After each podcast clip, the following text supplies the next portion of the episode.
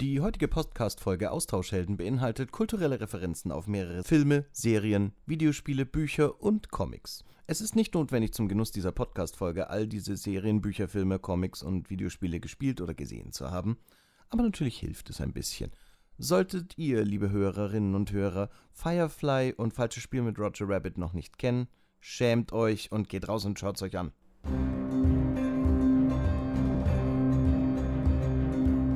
Austauschhelden. Dein Podcast für Rollenspiel und Nerdkultur. Mit Roman und Carsten. Ja, okay, es ist diesmal gelogen. Roman ist derzeit nicht da, er befindet sich im wohlverdienten Urlaub und daher heute nur von mir, dem Carsten. Herzlich willkommen zu dieser zweiten Zwischenfolge und heute inspiriert von einem Bereich auf Facebook, wo wir über Rollenspiele öfters uns austauschen, möchte ich heute ein bisschen über das Thema Worldbuilding und wie man so seine eigenen Abenteuer und seine eigenen Abenteuerwelten erstellen kann reden. Doch am Anfang möchte ich noch ganz kurz äh, auf Tales from the Loop zurückkommen, nur ein ganz kleiner Ausflug noch. Ich habe nämlich in meiner Funktion als Lehrer kurz vor den Sommerferien mal eine Folge gespielt mit einer sechsten Klasse, das heißt also mit etwa zwölfjährigen. Und das war ein großer Erfolg, deswegen möchte ich ganz kurz erzählen, wie ich das gemacht habe. Im Prinzip, wenn ihr also mit Jugendlichen spielen wollt, oh, würde ich euch empfehlen, folgende Dinge zu beachten.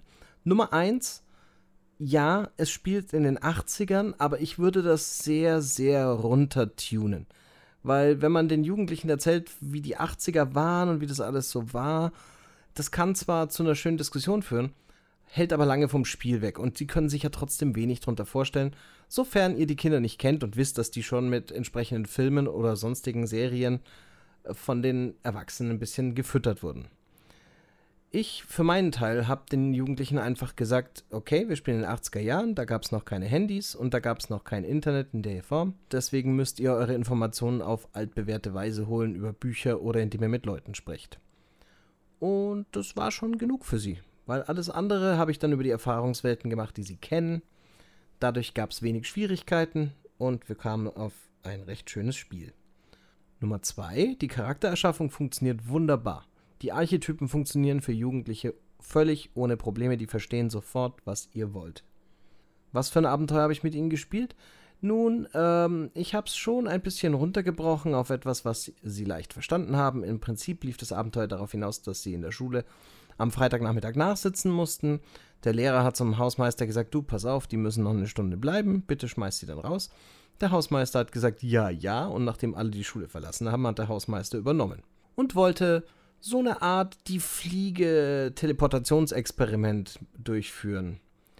Gleichzeitig habe ich die Schüler natürlich schon ein bisschen angefüttert, dass da vor einiger Zeit schon eine beliebte Mitschülerin aus der Klasse verschwunden ist und keiner weiß so recht, wo sie ist. Und dann habe ich irgendwann eben die Fenster und Türen verschlossen und die Jugendlichen mussten gucken, wie sie da wieder rauskommen. Später habe ich dann die vermisste Schülerin auch mal über Lautsprecher kurz äh, rufen lassen. Oh, ich habe mich gerade befreien können. Oh, schnell, er hat mich. Und dadurch habe ich ihnen eine weitere Motivation gegeben, nach unten zu kommen.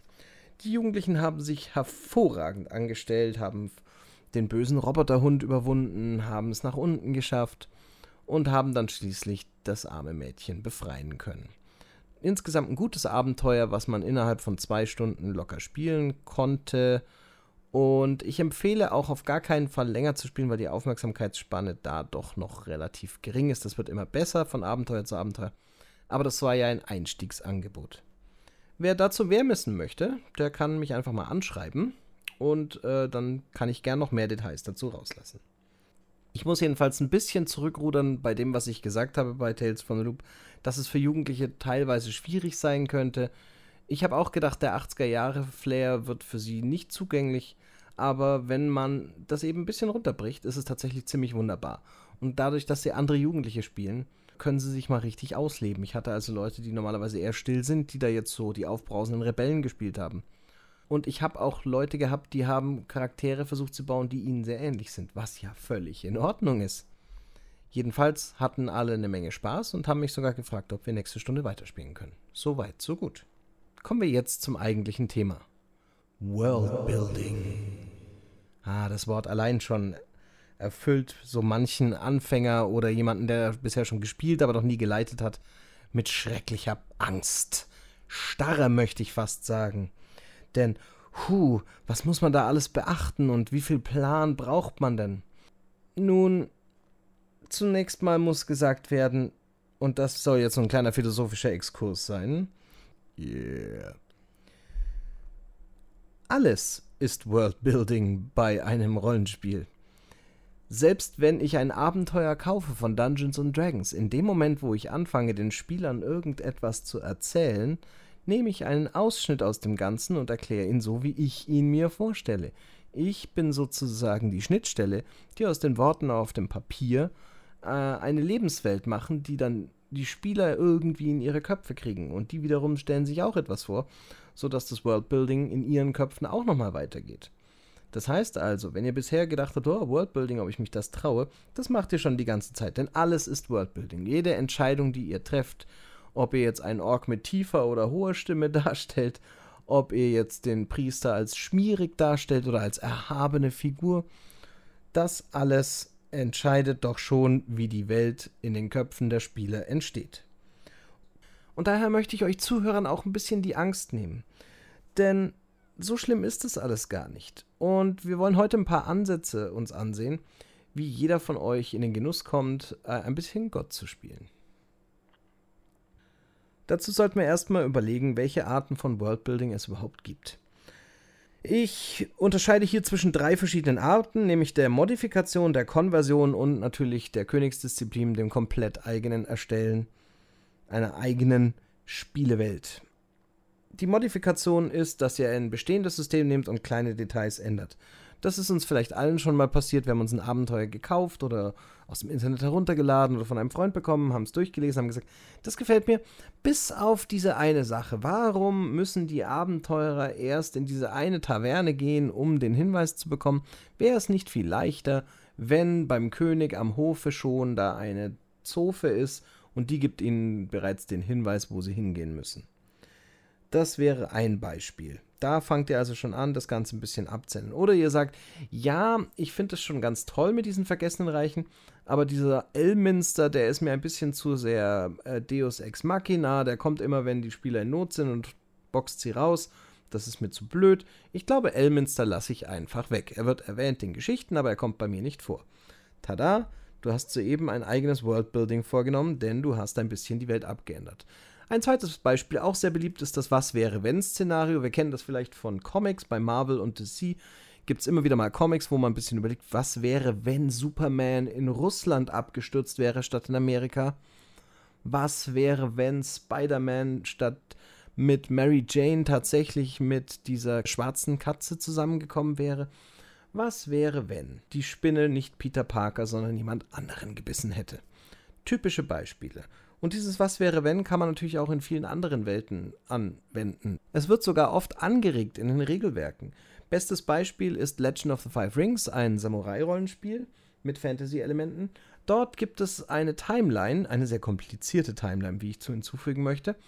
Und dort stehen immer wieder am Rand so kleine Boxen, wo sie sagen, ja, aber wenn euch das nicht gefällt, liebe Spieler, dann macht es doch mal so. Probiert das aus. Und sie nennen es auch im Prinzip, was wäre, wenn. Denn sie sagen, ja, klar, hier hat der Kaiser dies und das gemacht, aber wenn euch das nicht gefällt, dann baut es doch anders aus. Was wäre denn, wenn wir das machen würdet? Und auch da habt ihr schon ein klares Worldbuilding vorgenommen. Dann haben wir die Konversion. Damit meine ich, dass ihr ein bestehendes Buch, einen Film, eine Serie, etwas, was euch inspiriert habt, versucht in ein Rollenspiel umzusetzen. Beispiele dafür gibt es viel, gerade für die offenen Regelwerksysteme wie Savage Worlds, GURPS oder Fate gibt es im Internet zahllose Beispiele, wie man versucht, eine bestehende Spielewelt aus verschiedenen Genres zusammenzuschustern. Da gibt es dann Star Wars umgesetzt, da gibt es dann Dresden Files, da gibt es dann irgendwelche Bücher, die euch gefallen, vielleicht gibt es ein Twilight Szenario oder jemand hat gesagt, ich würde wahnsinnig gerne Pretty Little Liars spielen. Oder ich möchte gerne unbedingt so richtiges Hardboiled Science Fiction spielen, aller The Expanse. Und dafür gibt es dann Regeln. Und als allerletztes natürlich die komplett eigene Welt, die erstellt werden soll mit komplett eigenen Regeln und einer eigenen Hintergrundgeschichte. Auch das ist möglich und es ist gar nicht so schlimm, wie man denkt. Deshalb lasst uns mal einen kleinen Blick werfen auf typische Basisstrategien. Ich würde sagen, es gibt hier verschiedene Ansätze und ich möchte gleich zu Beginn sagen, dass ich jetzt da nicht werten möchte, dass ich einen für besser oder für schlechter halte, sondern tatsächlich kommt es ein bisschen auf dich an, lieber Zuhörerin oder lieber Zuhörer. Vielleicht bist du ein Bottom-to-Top-Weltenbauer. Das bedeutet, dass du als erstes anfängst mit kleinen Details. Dir fallen zuerst Details ein. Du denkst dir als allererstes, Mensch, in meiner Welt, die in der Gegenwart spielen soll, ist es aber so, dass die Leute sich im Alltag gar nicht mehr persönlich sehen, weil sie in so einer kleinen Kammer leben und gar nicht mehr rausgehen. Die leben den ganzen Tag mit so einem Stöpsel im Ohr und die können sich auch sehen, weil die so eine Art Google Glass ähnliche Brille drin haben, aber die gehen nicht mehr wirklich selber raus. Und dann fängst du an, daraus äh, nach oben hin weiterzuarbeiten. Warum gehen die nicht raus? Ja, okay, die Außenwelt ist giftig, weil da war irgendein Krieg und der hat außen alles verseucht und die leben deswegen in den Kammern. Dann denkst du weiter, ja, okay, wie kriegen die dann ihre täglichen Einkäufe? Okay, hey, die bestellen alles und die niedrigsten der niedrigen, das sind die, die außen mit Schutzanzügen noch rumhatschen und das alles machen müssen. Und dann denkst du weiter nach oben, okay, aber äh, wie werden die ihr ganzes Essen kriegen? Na gut, also es gibt große Innenanlagen, unterirdisch, und da gibt es dann noch Pilze und da werden noch Tiere irgendwie gehalten. Kostet halt alles ein Schweinegeld. Okay, und dann denkst du weiter. In dieser Gesellschaft, wie würde da wohl die Regierungsform aussehen? Gibt es noch eine Demokratie? Und dann sagst du, ja, na gut, nee, es wird alles jetzt von Konzernen geleitet. Demokratie gibt es noch, aber nicht hier, sondern irgendwo anders. Und schon hast du von Bottom to Top dich vorgearbeitet und hast so langsam aber sicher dir eine Welt erschlossen. Oder du bist genau andersrum. Du bist so ein Top-to-Bottom-Mensch und denkst erstmal in ganz großen Ebenen und fängst dann an, dich so langsam runterzuarbeiten. Du sagst als erstes, ja, ich möchte eine Welt erschaffen, in der jeder einzelne Kreatur, jeder Mensch, jeder Elf, jeder Zwerg eine magische Fähigkeit hat. Und dann fängst du an, ja, okay, in dieser Welt äh, ist die Magie gegeben von nicht von Göttern, sondern von einem einzelnen Wesen, das aber kein Gott ist, sondern das einmal auf die Welt gekommen ist und diese Fähigkeiten gegeben hat. Und dann ist er wieder verschwunden. Und das ist noch gar nicht lange her. Und dann gehst du weiter und sagst, okay, ich möchte von oben auch schon mal festlegen, ja, ich möchte die klassischen Kreaturen haben, Elf, Zwerg, Mensch, Ork äh, und Drachen, weil ich mag Drachen. Und dann gehst du immer weiter runter und brichst es immer weiter runter, bis du irgendwann bei den Details ankommst. Beide Vorgehensweisen, egal ob Bottom to Top oder Top to Bottom, haben ihre Vor- und Nachteile wenn du mit Details anfängst, dann hast du sofort eine Spielwelt, die greifbar ist und du kannst wahrscheinlich schon nach kurzer Zeit anfangen, mit den Spielern zu spielen. Aber sobald sie natürlich eine Abbiegung machen, wo du dir noch keinen Kopf gemacht hast, musst du improvisieren. Wenn das deine Stärke ist, dann herzlichen Glückwunsch, du kannst loslegen. Wenn du aber schnell unsicher wirst, dann ist natürlich ein bisschen mehr Arbeit notwendig. Darüber hinaus machen viele Details natürlich unflexibel. Sobald die Spieler großartige Ideen haben, und sie aber deinen bisherigen Details widersprechen, kann es sein, dass du Schwierigkeiten hast, von deinen tollen Ideen loszulassen und ihre anzunehmen. Das ist natürlich eine Gefahr, die durch viele Details gegeben ist, und du musst lernen, damit umzugehen. Das ist eine reine Erfahrungssache. Andersrum, wenn du von oben arbeitest und unten noch nicht viele Details festgelegt hast, hat es den Vorteil, dass du noch sehr flexibel bist und gut eingehen kannst auf das, was die Spieler alles so machen werden, weil das sind immer noch Dinge, die du ändern kannst. Wenn die Spieler super Ideen haben und sagen, ja, ich glaube, die Tempel sehen alle aus wie Badewannen, dann kannst du sagen, ja, das war von Anfang an so geplant. Aber wiederum, wenn du natürlich noch mit der groben Kelle arbeitest und für viele NSCs noch keine Namen hast und für viele Orden noch gar nicht weißt, wie die ausschauen, dann könntest du natürlich schnell ins Schleudern kommen.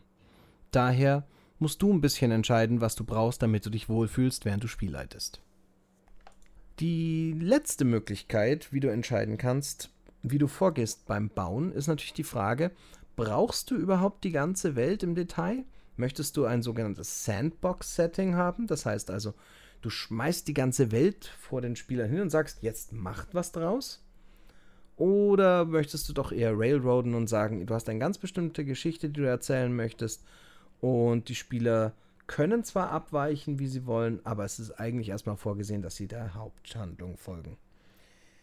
Das alles sind schon große Entscheidungen, die am Anfang getroffen werden müssen und die dich sehr, sehr dabei beeinflussen werden, wie deine Welt entsteht. Bei allem möchte ich gleich ganz, ganz groß zwei Aspekte betonen, die, glaube ich, so das Grundlegende eines Worldbuildings sind. Also hier zwei goldene Regeln, die für alles gelten, egal in welchem Genre ihr herumspielen wollt. Nummer 1. Story first. Das bedeutet, was für eine Welt du auch immer bauen willst. Letztendlich machen wir das ja hier, damit wir ein Spiel spielen können. Zusammen. Mit anderen Leuten. Und da möchtest du eine Story erzählen. Was immer du für eine Welt baust, sie dient der Story und nicht andersrum. Also wenn du sagst, ich möchte eine Geschichte erzählen über einen König, der auf Drachen reitet, und du hast davor festgelegt, dass jeder, der einen Drachen berührt, sofort tot umfällt, dann kannst du nicht sagen, okay, dann geht die Story nicht, sondern dann musst du deine Welt einfach umdefinieren. Du musst sagen, okay, dann gibt es eben wohl Menschen, die Drachen berühren können. Hm, warum das so ist und wer da ist und diese Außerwelten und wie man die trifft und wie dann die Welt auf die reagiert, das ist was anderes. Aber auf jeden Fall, du darfst dich da nicht von der Welt stören lassen, sondern die Welt muss sich der Story anpassen, nicht andersrum. Das heißt nicht, dass du dauernd Ausnahmen von der Regel gestalten sollst. Du kannst natürlich, aber du solltest nicht. Sondern es bedeutet einfach nur, dass du dich nicht zu so sehr einengen solltest von dem, was du in deiner Welt erstellt hast, sondern du solltest am Anfang gleich überlegen, welche Geschichte du erzählen willst und die Welt entsprechend um sie herum bauen. Nummer zwei.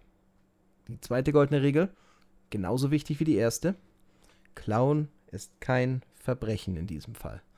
Das bedeutet, lass dich um Gottes Willen inspirieren von allem, was du kennst und liebst. Wenn du eine Vampirgeschichte erzählen willst und du bist ein großer Fan von Anne Rice, dann bitteschön. Lass dich inspirieren davon. Schau es dir an. Wenn du eine Geschichte erzählen willst in einem Fantasy-Setting und du hast Game of Thrones verschlungen und sagst, yes, Intrigen und Häuser will ich haben, dann nimm es mit. Es ist in Ordnung. Und wenn du sagst, da ist ein kleiner Zwerg, der eine abgeschlagene Nase hat, dann gibt's den eben. Ich würde vielleicht nicht genau die Namen verwenden, außer du möchtest nur mal in dem Setting spielen. Aber du kannst das machen. Denn es ist nicht geklaut, es ist Inspiration und das ist nicht verboten, sondern das ist absolut legitim. Und die Spieler werden sogar in gewisser Weise manchmal dankbar sein, wenn es nicht zu offensichtlich ihnen aufs Brot geschmiert wird, dass du etwas von einem bestimmten Ort dir genommen hast. Denn die Spieler müssen sich ja auch irgendwie vorstellen. Und manchmal ist so eine Hilfestellung gar nicht so übel. Wenn du also einen Menschen sehr kompliziert und umständlich äh, beschreibst, anstatt einfach zu sagen, da kommt jetzt jemand in einer Polizeiuniform, dann ist das schon in Ordnung, dass die mit der Polizeiuniform gleich ein Bild irgendwie im Kopf haben. Selbst wenn diese Uniform dann anders aussieht als für gewöhnlich, zumindest haben sie erstmal was im Kopf, was sie mit, wie sie mit dieser Personenart umzugehen haben. Daher, wie gesagt, Clown ist kein Verbrechen, Klischees sind nicht immer schlimm. Zwei goldene Regeln, mit denen ihr schon sehr viel arbeiten könnt. Ich möchte euch noch ein paar weitere Gedanken mit auf den Weg geben, bevor ihr mit dem Worldbuilding anfangt. Das nächste ist nämlich die Systemfrage.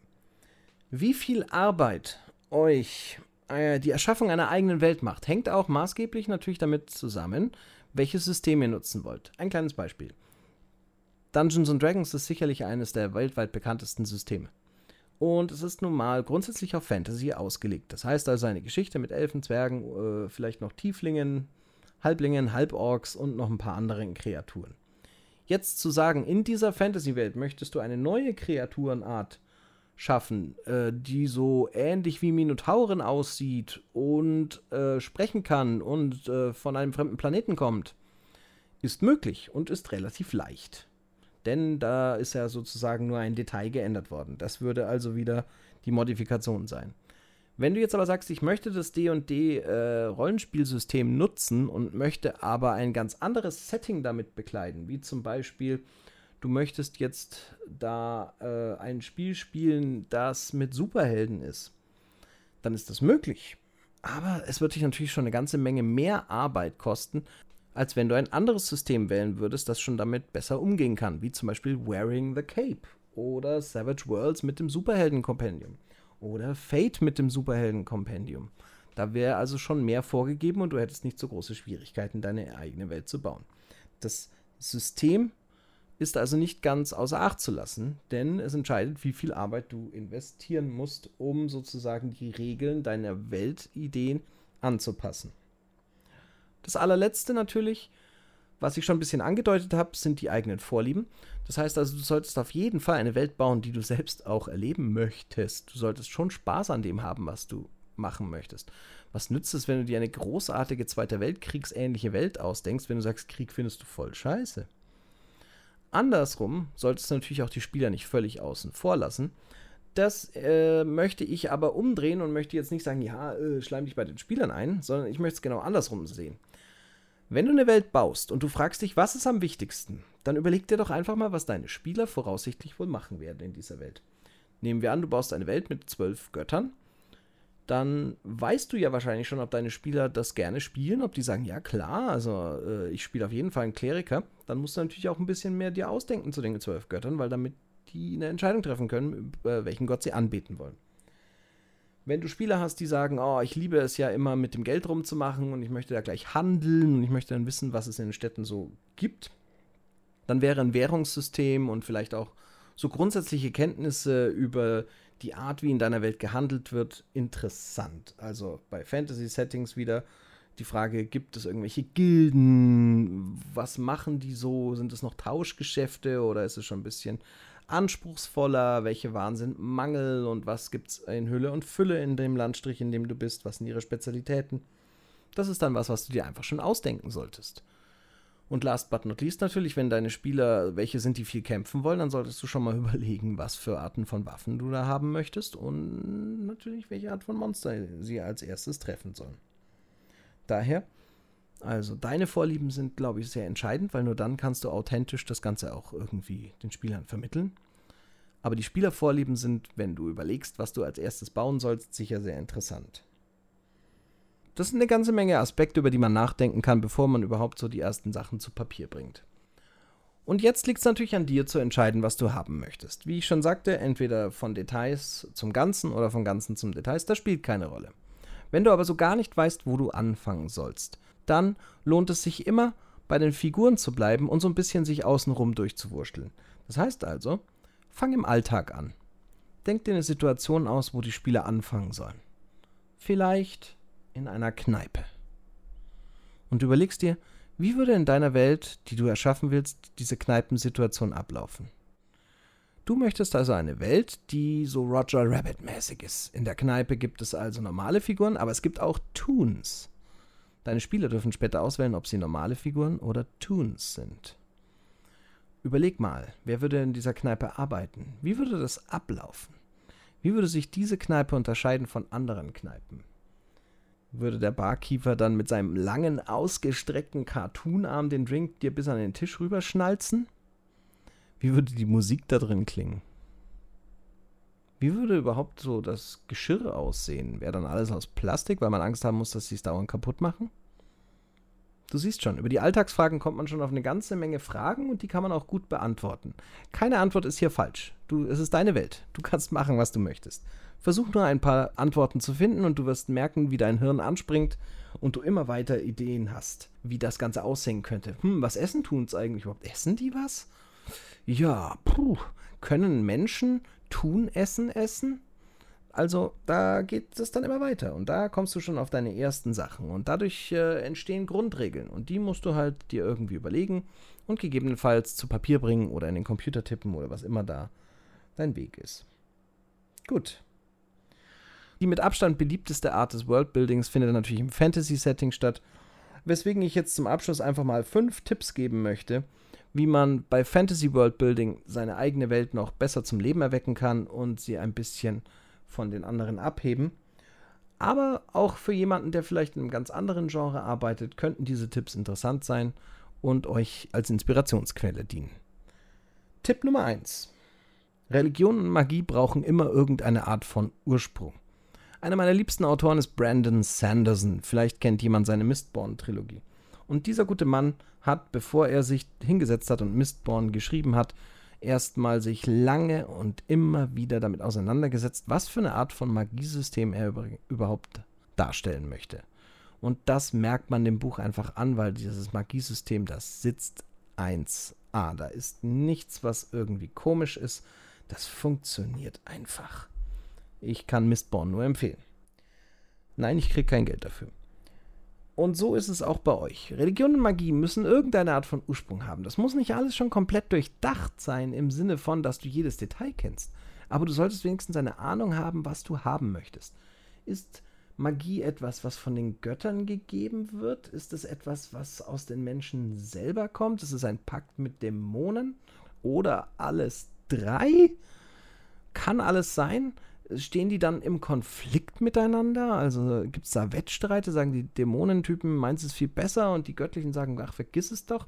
Kannst du alle drei gleichzeitig haben im schlimmsten Fall? Da kann man also schon mal ein bisschen anfangen zu überlegen. Und die Götter, die du darstellen möchtest, die sollten natürlich auch schon ein bisschen ausgearbeitet sein.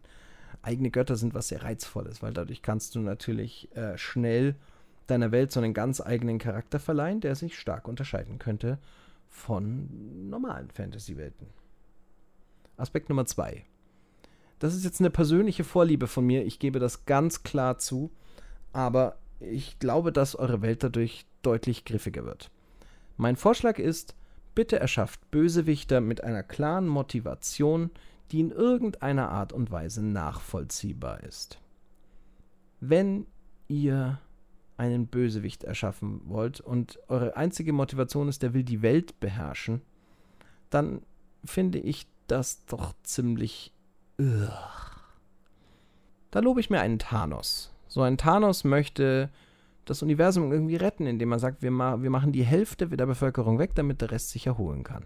Das ist eine klare Motivation. Und sie haben sogar eine Backstory ihm noch gegeben, die das so ein bisschen erläutern soll, wie er überhaupt auf den Gedanken kommt, sowas zu machen, warum er der Auserwählte ist, der das machen muss. Der hält sich nicht für den Bösen.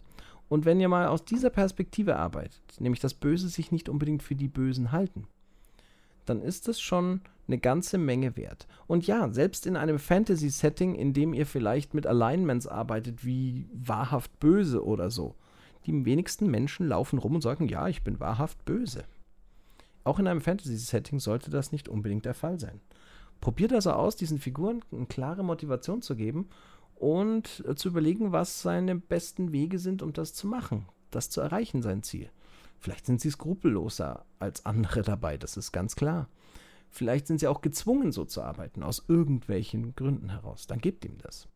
Aber ihr werdet sehen, dass so ein Bösewicht wesentlich besser funktioniert. Das kann für einen kleinen genauso gelten wie für einen großen. Und das führt zu einer ganz anderen Art von Spieldynamik. Statt immer Banditen zu geben, die einfach jeden überfallen, weil sie es können, gebt doch mal kluge Banditen, die überlegen, bei wem sie auf die Straße springen und bei wem nicht. Die Gründe haben, warum sie das machen. Vielleicht sind die Steuern zu hoch. Also mal ein bisschen differenzierter spielen. Mehr Leben in der Welt. Tipp Nummer 3. Slangwörter sind großartig es ist überhaupt nicht notwendig, dass ihr euch eine komplette Sprache ausdenkt, wie Tolkien das damals gemacht hat mit seinem Elbisch. Aber wenn ihr versucht, in ein bestimmtes Setting einzutauchen und die Spieler möglichst schnell da reinziehen wollt, dann hilft es einfach, ein paar Wörter sich auszudenken und die durchzuziehen. Das muss nicht viel sein. Zehn Stück reichen schon aus. Ein Wort für Brot, ein Wort für bestimmte Geldgeschichten, ein Schimpfwort und schon seid ihr voll drin. Ich habe das damals wieder gemerkt bei der Serie Firefly so ein bisschen äh, Chinesisch. Ich habe es nicht mal verstanden, aber ich wusste immer, was sie meinten und es war so cool. Tipp Nummer 4. Eigene Währung. Es ist immer gut, eine eigene Währung zu benutzen. Ich äh, empfehle euch aber, und das ist jetzt ein Tipp, der aus langjähriger Erfahrung kommt, macht diese Währung nicht zu krass. Natürlich könnte man sagen, ja, hm, wir sind in einer Welt, in der Echsenmenschen die Währung erfunden haben und die haben nun mal nur vier Finger, deswegen mache ich ein Achtersystem.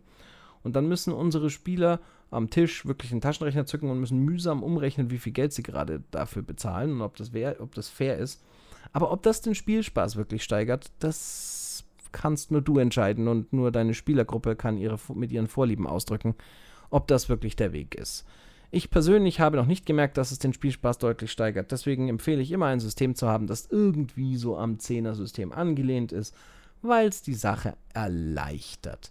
Klar, eigene Namen sind was Schönes, aber letztendlich, wenn es nicht ganz dringend für die Story sein muss, weiß ich nicht, ob man da zu sehr übertreiben muss und sagen muss, ja, bei uns zählt alles 13-fach und 13 Münzen ergeben eine Silbermünze und 22 Silbermünzen ergeben einen Köhling und 15 Köhlinge, aber manchmal auch 16, wenn Donnerstag ist. Nee, nee, nee, Leute, muss nicht sein. Eigene Währung ist cool, sie hilft. Alltag, habe ich ja vorhin schon gesagt, ist immer toll, aber nicht übertreiben. Und Nummer 5, man kann es nicht oft genug sagen, Klischees sind eure Freunde. Bei Fantasy hilft es, mit Klischees zu arbeiten. Ich möchte das gleich auf zwei Dinge aufbrechen. Ich würde euch empfehlen, Klischees erst aufzugreifen und sie dann zu brechen. Das heißt also, klar haben die Dorfbewohner Angst vor Orks, aber wenn ihr dann in das Orklager kommt, könnt, könnt, ihr vielleicht feststellen, dass die Orks eben nicht alle böse, böse, böse sind. Warum? Weil sie böse sind. Sondern, weil ihr ja bei Tipp Nummer 2 gut aufgepasst habt, habt ihr den Orks eigene Motivationen gegeben und werdet klar machen, dass die Orks selbst vertrieben worden sind von irgendetwas anderem. Und schon hat das Spiel wieder eine ganz eigene Dynamik. Klischees sind gut, aber sie dürfen jederzeit gebrochen werden und ich empfehle es sogar. Auch der alte Mann, der in Zeichensprache redet, muss nicht unbedingt ein Magier sein, vielleicht tut er ja nur so. Und so weiter. Es gibt so viele Dinge, die man machen kann. Und die ach so erhabenen Elfen könnten vielleicht auch mal irgendwie schräg sein. Sie müssen ja nicht immer arrogant sein, vielleicht gibt es ja auch mal einen anderen Weg. Also in diesem Sinne, ich wünsche euch wahnsinnig viel Erfolg bei eurem ersten Worldbuilding und wenn ihr schon erfahren seid und ihr habt noch super Tipps auf Lage, die ich jetzt komplett übersehen habe, dann bitte lasst es mich wissen. Ich bin schließlich hier, um zu lernen. Und das äh, werde ich noch viele Jahre tun. Daher immer her damit. Was sind eure ersten Welten, die ihr gebaut habt? Das würde mich auch wahnsinnig interessieren. Ich kann gerne von meiner erzählen. Eine meiner ersten Fantasy-Spielwelten, die ich versucht habe nachzubauen, war eine Konversion.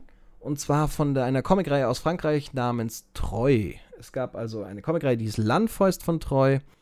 Und später gab es noch Trolle von Treu und dann gab es noch sehr viele Spin-offs und es war eine Welt, in der viele Leute Magie haben. Äh, die Menschen haben immer eine Art von Magie. Und das kann was sehr Nützliches sein. Manche haben also eine Magie, wie dass sie Metall schmelzen können oder dass sie jemanden mit Gedanken kontrollieren können oder sich teleportieren können. Manche haben ganz furchtbar unnütze äh, Magie, wie äh, ich kann jemand anderen Blähungen machen oder ich kann dafür sorgen, dass die Haare schön sind. Ähm, ja, das ist dann natürlich so ein bisschen Pech gehabt. Und es gibt ein paar, die konnten sogar richtige Zaubersprüche lernen. Und da gab es eben noch verschiedene Kreaturen, wie zum Beispiel die Trolle, die durch Magie irgendwie gefügig gemacht wurden. Und auch ein bisschen die ethische Frage, ob das okay ist oder nicht. Daneben gab es dann auch noch ein paar äh, Landstriche, in denen die zwar Magie hatten, aber sie extra nicht nutzten. Und es gab auch noch so Mönche, die mussten sozusagen so als Konflux dienen. Nur wenn man in ihrer Nähe war, haben die hat die Magie auch funktioniert. Das war wirklich witzig, das umzusetzen. Ich habe das damals mit Rollmaster erst probiert. Das war aber relativ aufwendig. Deswegen also nochmal mein Tipp mit dem Setting äh, und dem System. Das kann eine große Rolle spielen, ob das System mitmacht. Rollmaster war ja stark in eine klassische Fantasy- bzw. Herr der Ringe-Richtung ausgeprägt. Und das war sehr, sehr schwierig. Ich habe es später mit Dungeons Dragons ein zweites Mal versucht und da hat es dann eigentlich ganz gut funktioniert, weil du hast einfach bestimmte Dinge weggelassen und hast die Zaubersprüche halt einfach dir zum Teil selbst ausgedacht und hast jedem einen Zauberspruch zugeteilt. Im späteren Verlauf habe ich auch mal Mass Effect nachgebaut für Savage Worlds. Das war ein vergebliches Unterfangen, weil ich später herausgefunden habe, dass es sogar schon Mass Effect im Internet gibt für Savage Worlds. Es gab sogar zwei, die ich dann zusammengemischt habe. Und daraus hat sich ein relativ gut spielbares Setting ergeben, mit dem man dann ganz gut Abenteuer erleben konnte. Rollenspiel ist tatsächlich eines der coolsten Hobbys überhaupt, weil wir in der Lage sind, unserer Fantasie freien Lauf zu lassen. Wir können uns ausdenken, was wir wollen und wir können es umsetzen in unseren Köpfen. Und nicht nur das, sondern in der besten Weise ansteckend können wir damit noch andere Spieler beflügeln, eine ähnliche Fantasie in ihren Köpfen zu entwickeln. Deswegen, falls ihr jemals mit dem Gedanken gespielt habt, euch eine eigene Welt auszudenken, scheut euch nicht länger, probiert es einfach mal aus. Ihr könnt klein starten, ihr könnt erstmal Modifikationen machen. Und wenn ihr dann immer noch Lust habt, dann versucht doch mal eine ganz eigene Welt aus dem Boden zu stampfen. Ich wünsche euch dabei viel Erfolg und sage bis zum nächsten Mal und Happy Gaming!